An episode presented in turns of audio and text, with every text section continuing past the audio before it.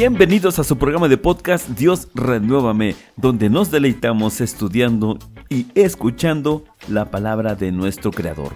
Y el día de hoy nos deleitaremos estudiando sobre la misericordia. Aprenderemos a valorar el gran amor de Dios para con nosotros y seremos exhortados a practicarla también en nuestras vidas. Así que, sin más preámbulo, vamos al estudio.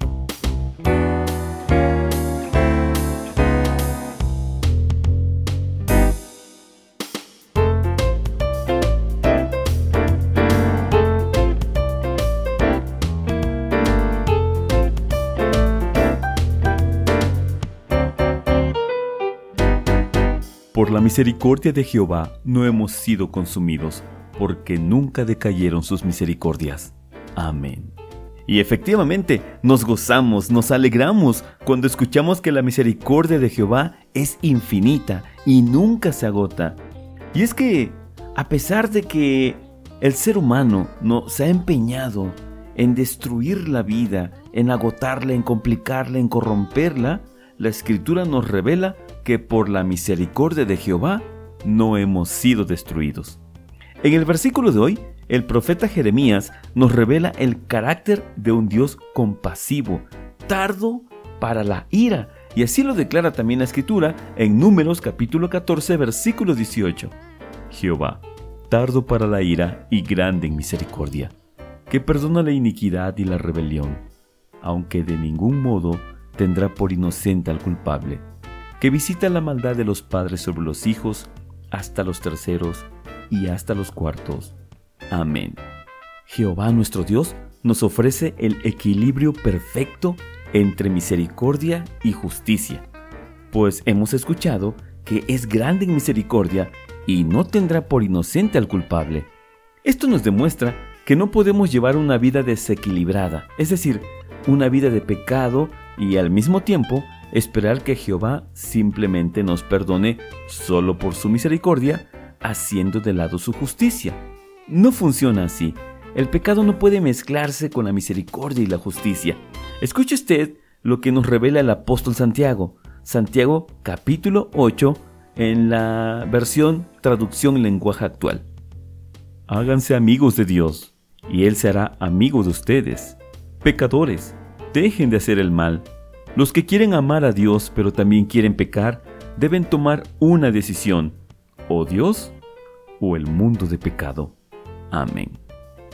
Y esto mismo es lo que Josué le dijo al pueblo de Israel. Escuchemos Josué capítulo 24 versículo 15 en la versión Reina Valera 1960.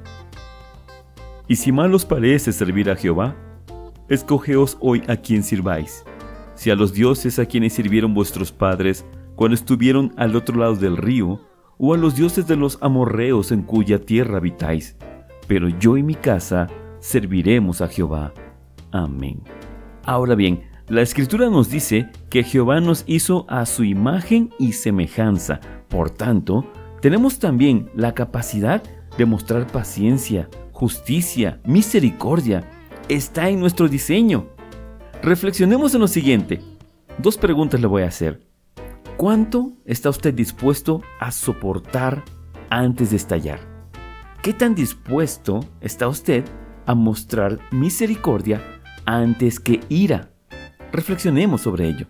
Hay una advertencia en la escritura respecto a la misericordia, y esto es algo que debemos poner en balanza antes de elegir el odio o la ira en vez de la misericordia. Escuche usted lo que dice el apóstol Santiago en el capítulo 2 versículo 13. Porque juicio sin misericordia se hará con aquel que no hiciere misericordia. Y la misericordia triunfa sobre el juicio. Amén. La buena noticia es que la misericordia triunfa sobre el juicio. En aquel tribunal divino, la misericordia podría en verdad ser nuestra salvación. La escritura señala que Dios tendrá misericordia del que tendrá misericordia. Por tanto, la misericordia es muy necesaria en nuestras vidas. Es gracias a ella que no hemos sido consumidos. Cerraremos el tema del día de hoy recordando las maravillosas y profundas enseñanzas de nuestro Señor Jesucristo, que resumen, por supuesto, el mensaje del día de hoy. Escuchemos Evangelio de Mateo capítulo 9 versículos 10 al 13. Y aconteció que estando él sentado a la mesa en la casa, he aquí que muchos publicanos y pecadores que habían venido se sentaron juntamente a la mesa con Jesús y sus discípulos. Cuando vieron esto los fariseos, dijeron a los discípulos, ¿Por qué come vuestro maestro con los publicanos y pecadores? Al oír esto, Jesús les dijo, Los sanos no tienen necesidad de médico, sino los enfermos. Id pues, y aprended lo que significa misericordia quiero y no sacrificio, porque no he venido a llamar a justos, sino a pecadores al arrepentimiento. Amén. Reflexionemos, ¿qué aprendimos el día de hoy? Hoy aprendimos que la misericordia y la justicia de nuestro Creador van de la mano. Que gracias a esa maravillosa compasión, no hemos sido consumidos.